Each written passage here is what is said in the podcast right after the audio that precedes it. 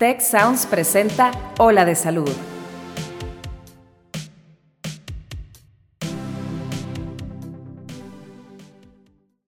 ¿Cuál es el impacto de la tecnología en la atención de la salud?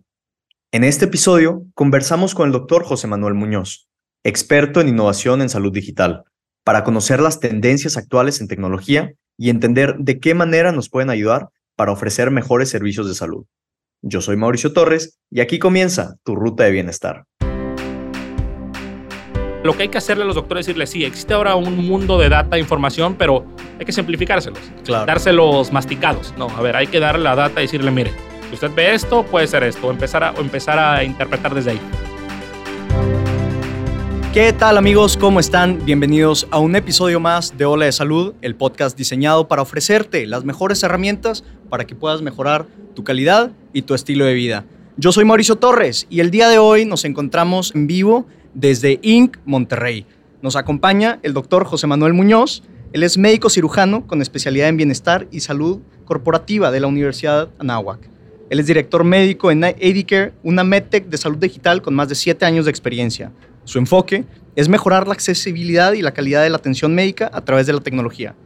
Doctor José Manuel, muchísimas gracias por acompañarnos. No, al contrario, gracias por la invitación. Platícanos un poco de eh, la ponencia que estás a punto de dar aquí en, en eh, Inc. Monterrey. ¿De qué vas a hablar? Claro, claro, claro que sí, Mauricio. Pues mira, te platico un poquito de quiénes somos nosotros y qué es lo que hacemos, porque así me gusta siempre comenzar estas pláticas. Nosotros, como tú dijiste, somos una MedTech, somos una empresa, una startup dedicada a generar tecnología en medicina. Llevamos ya más de siete años trabajando en el mercado mexicano. Te puedo decir que trabajamos con los mejores hospitales del país y lo que hacemos principalmente es generar soluciones, uno, ya sea para mejorar el estilo de vida de los pacientes, soluciones tecnológicas, o dos, para ayudarle a los hospitales, a las clínicas, a todo el sistema de salud a mejorar sus procesos. Al día de hoy trabajan en la empresa médicos, eh, enfermeras, urgenciólogos, desarrolladores e ingenieros. Y hacemos justamente la palabra MedTech, que es la que nos gusta, porque tenemos la parte médica y la parte tecnológica trabajando en conjunto y hemos hecho una mancuerna impresionante para, para todos nuestros proyectos. ¿Cómo llegaste aquí? O sea, de, de, estudiar medicina en la NAWAC, ¿cómo fue que tu vida terminó en...? Ah, pues es, es una historia muy, muy chistosa. Te voy a platicar. Eh, yo estudié medicina, eh, salí del instituto en, en medicina, soy médico general, y después dije, a ver, ¿qué me gusta hacer? Ya tenía 25, 26 años eh, me gusta mucho el deporte, me gusta mucho el fútbol, la verdad. No todo el deporte, siempre les digo que solo me gusta el fútbol. No, he tratado de ver otros deportes, pero no, no, la verdad no me gustan. Entonces soy muy fan del Real Madrid. Ok, Dije, bueno, quiero hacer medicina del deporte en la escuela del Real Madrid. Pero pues tenía 26 años y dije, oye, yo ya no quiero pedirle dinero a mis papás. Entonces dije, bueno, voy a ahorrar para mi maestría y como me voy para allá, este, me metí un proceso de selección para trabajar en Disney. Me contrató Disney y antes de irme a trabajar para allá llegó la pandemia. No. Llegó la pandemia, entonces cerraron todas las vacantes de Disney, pues de hecho cerraron los parques y bueno, me quedé sin eso, entonces dije, bueno, pues me voy a meter a trabajar, tengo que buscar. Eh, me contrató una empresa, yo no estaba muy empapado en ese momento del tema de salud digital, para generar una aplicación de, teleconsultas. Mucha gente la conoce como telemedicina, pero bueno, es, es, importante hacer la diferencia, que es algo que también me gusta decir. Telemedicina es todo el proceso para conectar y dar atención médica de manera remota. Esto es telemedicina. Teleconsulta es hacer un Zoom con un doctor claro. prácticamente. Entonces me contrata esta empresa, este, me contrata la empresa, genero la aplicación y justamente en ese inter, em, eh, Juan Cáceres, que es el CEO de la empresa, está buscando un doctor que sepa temas de salud digital, platicamos un día y a la semana estará trabajando en Ediker. Que, que, es la, que, es la, que somos nosotros la, la MedTech. pero radical el cambio. Radical, justa, sí, sí, sí. Este, justamente como tú dices, Mauricio, mucha gente me dice, oye, pero, pero ¿cómo? O sea, ¿qué haces tú? Hasta para mis papás es complicado entender, ¿sabes? Sí, sí, sí, pero hasta mis papás me dicen, oye, pero a ver, explícame otra vez qué es lo que haces. Entonces, una manera muy sencilla de entender qué hago yo o a qué me dedico es transformación digital en salud. Eh, como sabemos, las industrias más avanzadas en transformación digital al día de hoy es turismo y banca. Eh, eh, un ejemplo muy sencillo es tu aplicación del banco. Claro. ¿Sabes? O sea, todo está transformado digital. O Expedia, Booking, que todo lo haces por un medio digital. Ya es raro que vayas a una agencia de viajes a hacerlo. Entonces, este, lo que yo le explico a mis papás es eso, pero en el tema médico. Cómo tú puedes obtener una consulta desde una aplicación, cómo tú puedes tener eh, atención de servicios médicos como monitoreo remoto del paciente, que es algo padre que nosotros hacemos, que es que, por ejemplo, tú vives en Monterrey y tu mamá vive en la Ciudad de México, digamos, ¿no? O tu abuelita. Y siempre yo toco madera porque no me gusta usar pacientes de verdad, pero bueno, tu abuelita, imagínate que tiene diabetes, ¿no? Tiene la, azúcar elevada. Y pues tú quieres estar al pendiente de tu abuelita, pero pues no sabes si tu abuelita se está tomando el medicamento, está bien controlada el azúcar, X o Y. ¿Qué hicimos nosotros? Generamos una aplicación que está conectada a los baumanómetros, por ejemplo el de Roche, que es el AcuCheck. Sí. Tu abuelita en su casa, como ella está acostumbrada a hacer, se toma la glucosa y le sale 90, porque bueno, es un número bien, ¿no? Este, sin, sin, desayunar, en ayuno. Este, le sale 90 y ese número viaja hacia su doctor y viaja hacia ti para que tú puedas ver que tu abuelita está bien, ¿sabes? Tú puedes decir, ah, mira, mi abuelita tiene 90 y me vas a decir, oye, José Manuel, pero pues yo no soy doctor, ¿cómo sé que un 90 está bien? Ah, pues lo que hicimos fue hacer un semáforo. Tú te metes a la aplicación del familiar y ves que tu abuelita tiene puros valoraciones en verde y dices, ah, pues probablemente está muy bien. Está bien, está controlada, está haciendo lo que tiene que hacer ella. Sí, lo, lo, más probable. Oye, me meto y está amarillo, rojo, amarillo y rojo. Oye, abuelita. ¿Te preocupas? Vamos a ver qué. Ya fuiste al doctor, eh, te cambió el tratamiento, lo están mejorando. O te metes y no ves nada oye, abuelita, pues usa el sistema, que ese es el, que es el reto, de hecho. O sea, justamente con las personas, todo mayores de 40, 50 años, es el reto que usen la tecnología. Entonces, una manera. Pero esta es una parte importante de este proyecto, que se llama ID Care Life, que es la parte de monitoreo remoto del paciente, pero esos números también llegan a tu doctor, ¿sabes? Eh, de, los, de los focus groups que hicimos con doctores me decían, oye José Manuel, pero yo soy un cardiólogo que tiene 200 pacientes. Si tú cada vez que el paciente tiene arriba de 135-85, que ahora es el límite de presión domiciliaria, o el límite de la presión que debes tener en tu casa en normal abajo de 135-85, me vas a volver loco. ¿Sabes? Porque a lo mejor, sí, sí, a lo mejor tengo, tengo una paciente que ya la diagnostiqué, la estoy controlando, pues, obviamente al principio pues, estar descontrolada. Entonces, parte del, del proceso de innovación que nosotros hacemos es bueno, entonces, doctor, tú decides tus metas por paciente. Entonces, a ver, avísame si tenemos doctores que me dicen, a ver, avísame si eh, mi paciente tiene arriba de 180, 110, que es un límite peligroso. O avísame este, cada vez que tenga 135, 85, pero el médico las decide. ¿Por qué? Justamente en estos procesos de innovación y sobre todo en transformación digital en médicos, es muy importante el usuario. O sea... Eh, pues es la base, es de donde empieza. Claro, porque si no lo usa, pues estaría padrísimo tu sistema, pero si no le ve utilidad, no lo va a usar, no lo vas a poder mover y no va a llegar a donde tiene que hacer. Claro. Eh, nosotros de toda la investigación que hemos hecho, hay gente que se levanta y dice, no, pero todos los nuevos sistemas en salud digital no sirven. Y siempre les digo, no, no es cierto, no es que no sirvan. ¿Cuál es la principal barrera de, un, de la creación de un nuevo sistema? Eh, uno, que no se hace la investigación de vida.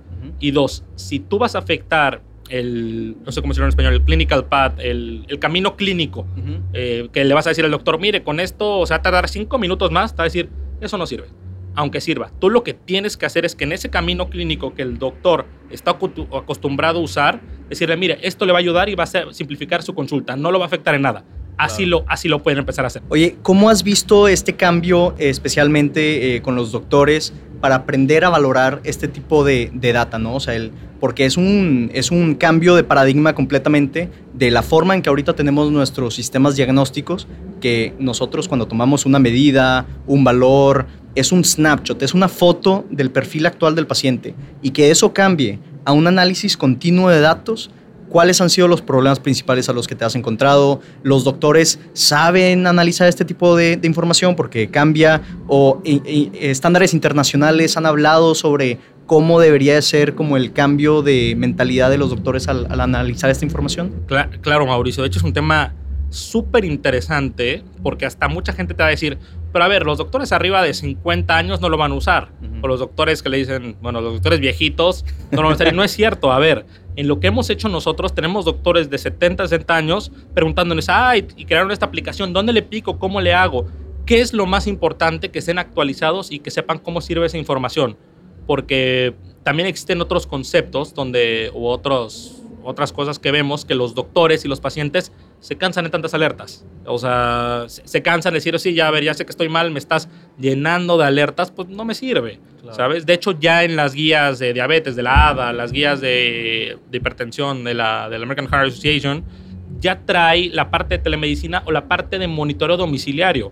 Eh, tú, eres médico, Mauricio, te acordarás que nos decían, bueno, para diagnosticar hipertensión, este, dos semanas de mapeo de la presión y ve que si en tres días más tuvo arriba de 140-90 es hipertenso. Ahora ya cambió, porque ya tenemos una tecnología diferente.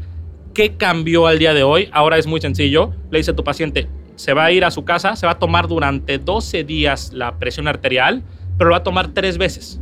¿Qué quiere decir eso? Yo llego, me siento, sin haber fumado, sin haber hecho ejercicio, sin estar agitado, me siento 10 minutos, me pongo a leer las noticias, algo que no me, no me violente, me tomo la presión, espero que pase un minuto, me la vuelvo a tomar, un minuto me la vuelvo a tomar. Cuando tenga las tres mediciones en 12 días, se las voy a mandar a mi médico. El doctor lo que tiene que hacer es hacer un promedio. Entonces sume, las divide en total de días y si el número está arriba de 130, 130 o 135, 85, el paciente tiene hipertensión arterial. Pero que hicimos nosotros decirle, a ver doctor, hasta, hasta le voy a simplificar la parte que tenga que sumar y hacer un promedio. Usted súbelas al sistema, más bien que el paciente la suma y usted se va a meter en su tablero y le va a decir, ya pasaron los 12 días, este es el promedio hipertenso o no hipertenso. Claro. cosas así, o sea, lo que hay que hacerle a los doctores es decirles, sí, existe ahora un mundo de data, información, pero hay que simplificárselos, Claro. dárselos masticados. Sí, sí, Porque sí. si le suelto así el, el dashboard, el- la plataforma con chorro mil de números, pues va a decir, pues está padrísimo que el paciente tuvo la frecuencia cardíaca, tuvo taquicardia un día, pero pues, estaba haciendo ejercicio, ¿de qué me sirve? O Claro. tantos días. No, a ver, hay que darle la data y decirle, mire, si usted ve esto, puede ser esto, o empezar a, o empezar a interpretar desde ahí. Que algo que se me hace súper interesante es, es cómo esta data, eh, o sea, tiene que ser buena data, ¿no? Entonces, como tú, tú mencionas, a ver, la toma de la presión, el paciente se tiene que asegurar de haber estado sentado, que no esté agitado, que no tenga el ritmo cardíaco elevado, que no haya tomado café recientemente, que no haya fumado recientemente. Entonces, eh, a veces se puede volver así como muy complicado el, el estado perfecto del paciente para recopilar información, ¿no? Entonces, aquí hay dos preguntas que, que le quiero hacer. Número uno, ¿cuáles son los datos más importantes que con la tecnología actual nosotros podemos recopilar de los pacientes fuera del consultorio? Y número dos, ¿cuáles han sido los problemas principales y cómo los han abordado justamente para que no se pierdan los pacientes en este mundo de perfeccionar la data que le imponen al sistema? Cla- Claro, Mauricio, son dos preguntas súper, súper interesantes. Y mira, la primera, ¿qué datos podemos medir al día de hoy? Por ejemplo, nosotros, ¿qué medimos al día de hoy? Los datos más importantes o los de que más utilidad hay y donde más guías internacionales existen, glucosa y presión arterial. Claro. Es lo que más vas a encontrar porque uno es hipertensión arterial y el otro es diabetes, que es la causa número uno y número dos de, de- de muerte, de, de mortalidad en México. Este, pero además de eso, nosotros podemos eh, ver frecuencia cardíaca, eh, oximetría, eh, o sea, tu oxigenación. Ya creo que todo el público sabe que es un oxímetro después del COVID. Sí. Eh, entonces ya, ya, ya, ya puedo usar la palabra oximetría. Eh, temperatura, peso con bioimpedancia, o sea, con impedancia, o sea, no solo el peso que te diga eh, pesa 80 kilos, sino te da porcentaje de masa magra, porcentaje de agua, porcentaje muscular, tasa de grasa, visceral, este, actividad física, eh, pasos y calorías. De hecho, mucha gente te va a decir, oye, este, me ha pasado a mí, tengo este reloj buenísimo que me lo trajeron de X país, no tiene la certificación FDA, que es como el COFEPRIS de, de Estados Unidos, que es un poco más por lo que nos regimos en tema tecnológico. Pero mire, doctor, me mide la oxigenación, me mide temperatura, me mide la presión y me mide el- mi estado de ánimo, de ánimo. Y les digo, ay, ahí es donde hablamos de la data buena o la data mala. Sí, ¿Cuál es el problema de esos relojes que no tienen validez clínica? Si esas data que estamos obteniendo nosotros no tiene validez clínica, no funciona. O sea, ¿por qué? Porque nosotros de la buena relación que tenemos con hospitales hemos podido probar ese tipo de dispositivos y encontramos una variación del 10 al 15%. Una variación del 10 al 15%, un enfermo crónico, un enfermo, por ejemplo, que tenga asma o EPOC, que tenga una variación del 10 al 15% en su oximetría, pues casi casi la vida y la muerte. No, y, cambia completamente el, el tratamiento. manejo de- del paciente. Todo. Si los doctores no tienen y los pacientes no tienen data confiable, ¿cómo pueden tomar buenas decisiones acerca de su salud? Justo, y eso es algo que nosotros tratamos. O sea, nosotros, todos los equipos que tienen conexión Bluetooth con nosotros tienen validez clínica. O sea, que eso es lo más importante. Eh, ¿Qué usamos nosotros? Equipo de Omron, eh, que los baumanómetros es lo más utilizado por cardiólogos, tienen todos sus permisos, es, una, es un número seguro. Otro es que hay que educar al paciente cómo tomarse la presión. Sí. Eh, ese es algún tema súper importante. Yo creo que pocos doctores hacen educación con el paciente. Yo, ya en la práctica médica que tengo, que ya no es mucha porque ya no me da mucho tiempo, me encanta ser doctor, pero ya por el día de hoy mi posición ya no tengo tanto, ya se lo paso a mis amigos, pero cuando puedo la, la doy con mucho gusto, siempre al final de mis consultas educación al paciente. Claro. Aunque vengan porque, oiga doctor, me diagnosticó una faringitis, yo les termino explicando cuál es la diferencia entre una faringitis viral y una bacteriana y por qué sí o no, por qué no le dejé antibiótico. El tema de la presión, oiga señor, ¿se sabe tomar la presión? Sí, claro que sí, ¿cómo le hace? Llego, me siento y le pico el botón. O sea, sí, pero no. Claro. O sea, hay un cierto proceso para hacerlo. Lo hacemos y ahora sí yo me cercioro. Este, y pues usando este tipo de dispositivos sabemos que el número va a ser lo más eh, certero posible. Claro. Ya teniéndolo aquí enfrente, eh, yo creo que podemos aprovechar, los, las personas que nos escuchan saben que normalmente este podcast está diseñado para ver temas eh, de salud actuales que los pacientes puedan usar y aprender en el momento, ¿no? Algo que me gusta mucho de este tema es que podemos ver hacia el futuro. ¿Cuáles son las, las tendencias, este, las tecnologías que, que ya existen? Entonces, le voy a decir algunas palabras clave y quiero que me diga eh, brevemente en dónde estamos parados con esa palabra clave y hasta dónde podemos llegar, ¿no? Y cómo impacta en la salud del paciente. Entonces, el primero es plataformas descentralizadas. ¿Plataformas descentralizadas o centralizadas? Descentralizadas. Descentralizadas. Eso es algo eh, súper, súper interesante porque, de hecho, la tendencia, si lo, tú lo quieres eh, pensar así, a nivel, pensando futurísticamente, es descentralizar la salud. Claro. Just- justamente. O sea, de hecho, hay una tendencia o teoría, podemos llamarla todo el día de hoy, que en el futuro los hospitales solo va a tener tres servicios. Urgencias, quirófano y terapia intensiva y terapia intermedia. Ok. Todo lo demás tú lo vas a poder atender en tu casa o hacer el home care. Oye, tengo una hospitalización, e incluso me quitaron el apéndice. Este, ¿Por qué no la recuperación la hago en mi casa? Yo tengo todo el equipo necesario en mi casa para poder hacerlo. Entonces, la descentralización de la medicina sí es algo que se está viendo y es algo que estaría, o sea, que sería muy interesante lograr, este, sobre todo esta tendencia de que solo existan tres servicios dentro de los hospitales, pero falta mucho tiempo. Claro. O sea, todavía es un sistema muy centralizado, sobre todo en países en Latinoamérica, pero sí es una, es una tendencia que, viene, que se viene escuchando. que justamente uno de los, así como objetivos del programa es, es hacer entender que la salud se lleva afuera de, de los hospitales. Justo. ¿no? Entonces es como empoderar al paciente para que justamente no tengan que depender de un centro médico para llevar a cabo su salud. Es que eso que tú dices, Mauricio, es lo más importante. Por eso te decía que yo termino dando un poco, un poco mucho educación al paciente al final de mi consulta y los médicos que llego a entrenar o yo a platicar les digo, es que lo tienes que hacer. Porque si el paciente no sabe qué es lo que tiene o no sabe qué le puede pasar, si no lo empoderas, nunca lo vas a poder controlar. O nunca va a ser un paciente que va a estar bien. Porque yo tengo, bueno, tengo pacientes o escucho de pacientes que llegan, ¿cómo te fue? Mal. ¿Por qué mal? No sé, me dijo el doctor que mal. Y ya. Es todo. No sabe que salió mal porque sí tiene 300 de, de glucosa, de azúcar, su presión está altísima, pero nada más le dijeron mal y tómate esto. Y, y incluso ya temas más graves, pacientes que ya les dejan insulina. Oye, ¿y cómo se pone la insulina? ¿Cómo se le inyecta? ¿Cómo si yo me la estoy tomando? ¿Por qué se la está tomando, señor, si es inyectada? Porque el doctor nunca me dijo. Entonces, si no empezamos a empoderar a los pacientes y educarlos en su tema de salud y en las patologías, enfermedades que ellos tengan, pues no vamos a avanzar. Completamente de acuerdo. Robótica. Robótica. Ah, ese es un tema que, que me, que me gusta mucho. Se te iluminó la cara. Sí, sí, sí, sí, sí. A ver, te, te voy a platicar de, de nuestra experiencia. Claro. A ver, mucha gente ve la robótica como algo súper avanzado y, y sí es algo súper futurista y les encanta ver robots a la gente. Sí. Te lo digo en experiencia. A ver, nosotros eh, trabajamos con el mejor hospital de México a- a- al día de hoy. Somos proveedores de, de- de tecnología este, de ellos. Tenemos muchos proyectos con ellos. Y justamente durante la pandemia tenemos un reto grandísimo que era cómo evitamos arriesgar a las personas. O sea, cómo evitamos que una enfermera o un médico se tengan que meter a ver un paciente COVID cuando no sea necesario. Por ejemplo, tenemos pacientes con, bueno, tenemos este, pacientes con COVID leve, incluso moderado, que lo único que tienen que hacer era tomar medicamentos, ni siquiera estaban, tenían una, ¿cómo se llama? Una IV, una, un catéter Ujú. este, intravenoso, no tenían nada.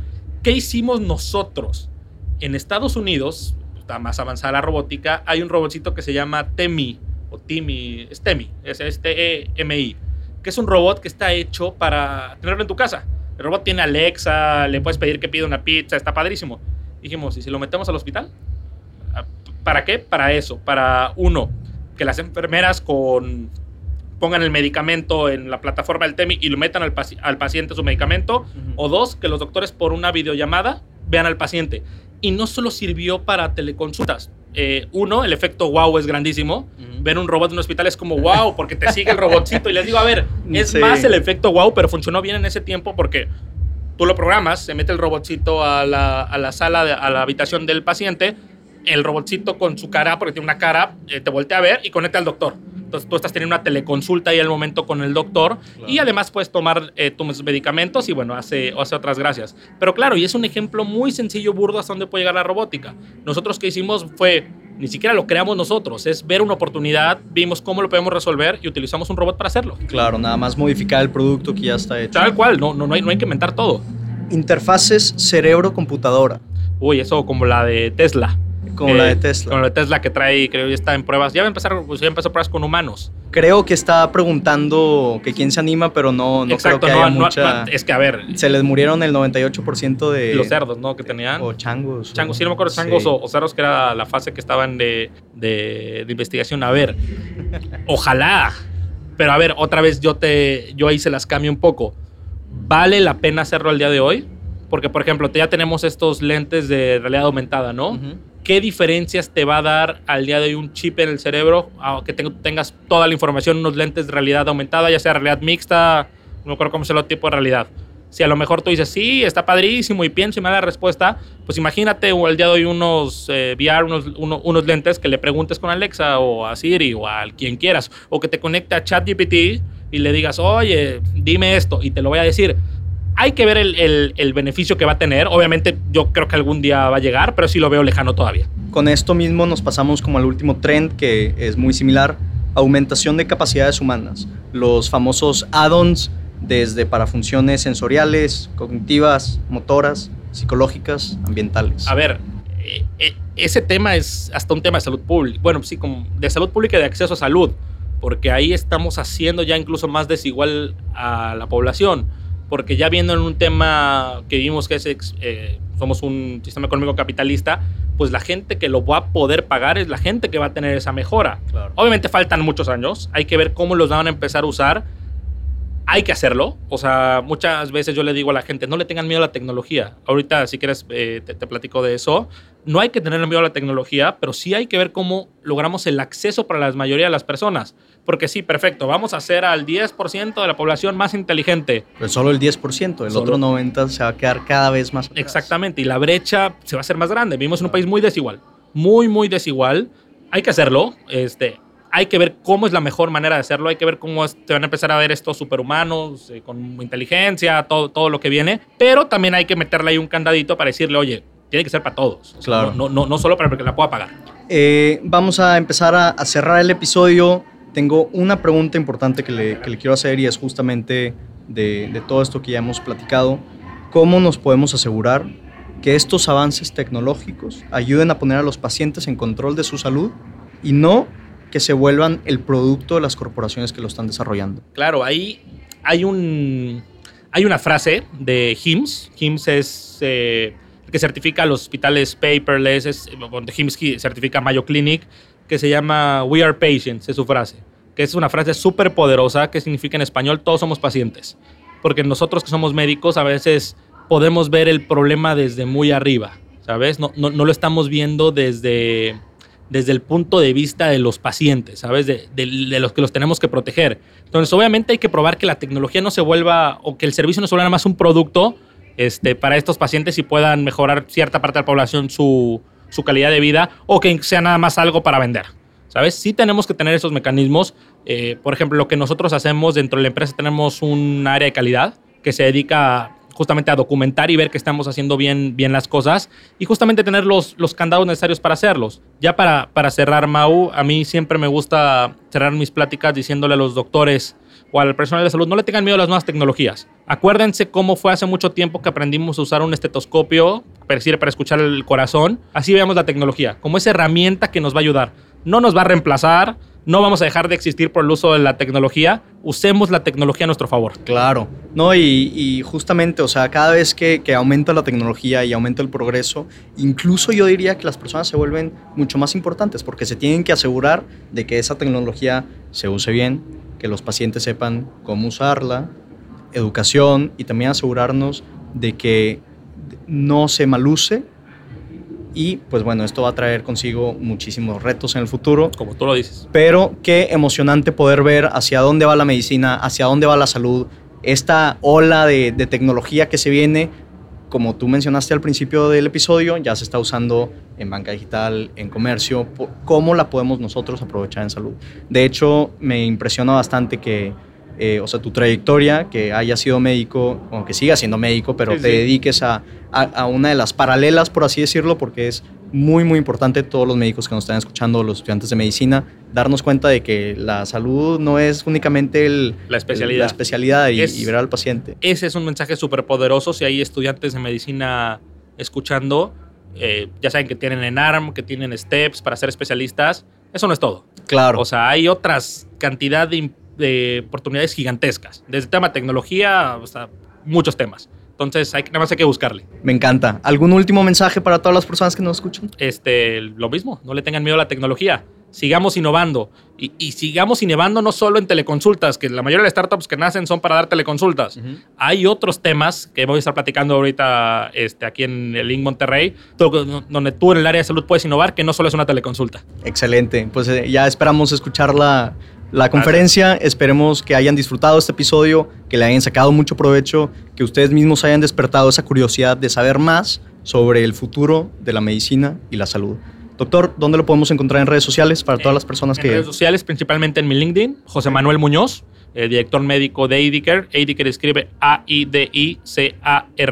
este, y ahí cualquier pregunta, soy muy activo en LinkedIn, entonces me pueden preguntar. Excelente. A mí me pueden encontrar como doctor Mauricio Torres MTZ para que no se pierdan ni una sola noticia de todos los episodios que vamos a estar sacando. Y digo, es un trabajo que, que no se queda en, en, la cabina del podcast. El empoderar a los pacientes en salud es uno de los trabajos más importantes de todos los médicos. Doctor, muchísimas gracias por acompañarnos el día de hoy. Y todas las personas que nos escuchan, espero que tengan un excelente día, que hayan disfrutado el episodio. Esto fue un episodio más de Ola de Salud. Cuida tu mente. Los expertos del TEC de Monterrey brindan herramientas y consejos para potenciar una vida positiva. ¿Por qué nos es tan difícil a veces perdonar? Un programa con ejercicios y rutinas para ayudarnos a cultivar una vida plena. El perdón es una elección. Escúchalo en Spotify, Apple Podcast y Google Podcast. Muchas gracias al equipo de Tech Salud, el sistema de salud del Tecnológico de Monterrey y al equipo de Tech Sounds. Productora ejecutiva, Lisbeth Siller. Productores de Ola de Salud, Melissa Hinojosa, Nora Morales y Fernando Zamora. Diseño, Lizeth Rodarte. Analíticos y alianzas, Lilia Martínez. Postproducción, Max Pérez y Marcelo Segura. Te invitamos a escuchar el siguiente episodio de Ola de Salud y el resto de programas de Tech Sounds en los canales de tu preferencia.